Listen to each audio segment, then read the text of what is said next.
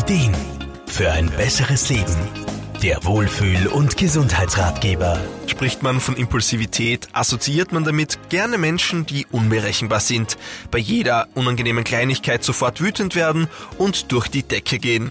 Das kann, muss aber nicht immer in dieser Form zutreffen. Lebens- und Sozialberaterin Irma Frumann. Es sind nicht nur immer die Wutausbrüche. Eine mangelnde Impulskontrolle kann auch die Ursache dafür sein, wenn Menschen sehr ungeduldig sind.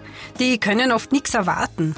Die Dinge sollen am besten jetzt gleich passieren. Und da kommt es halt leider oft vor, dass unüberlegt und ohne Plan gehandelt wird. Solche Menschen sind auch oft sehr ablenkbar. Grundsätzlich möchten sie ihre Aufgaben erledigen, aber oft reichen schon kleine Reize, denen sie nicht widerstehen können. Da kann schon das Piepsen vom Handy reichen, man bekommt eine kurze Nachricht und schon ist ein ausgedehnter Schriftverkehr im Gange. Oder man verzettelt sich auf Facebook und ehe man sich's versieht, ist eine halbe Stunde oder mehr vergangen. Das kann auf Dauer schon den Alltag und vor allem das Berufsleben ziemlich beeinträchtigen.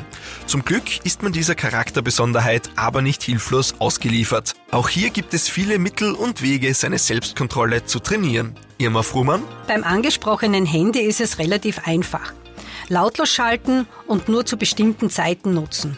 Ansonsten ja, die Aufmerksamkeit trainieren mit diversen Übungen, wie zum Beispiel Wortsuche in einem Buchstabenraster. Wichtig ist halt wirklich, dass man bei einer Sache bleibt.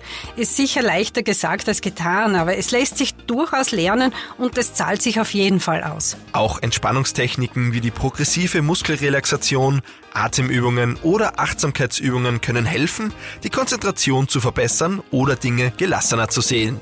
Je nach Ausprägung der Störung ist hier sicher auch professionelle Unterstützung durch Therapeuten oder Lebens- und Sozialberater von Vorteil. Markus Kropatsch, Serviceredaktion. Der Wohlfühl- und Gesundheitsratgeber. Jede Woche neu